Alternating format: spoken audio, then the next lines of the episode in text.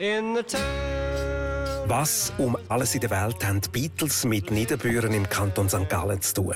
Da sind alle 45 Alben von den Beatles, die in Amerika rausgekommen sind, die Gold- oder Platin-Status erreicht haben. Das und noch viel mehr sieht man bei uns im Rock- und Popmuseum.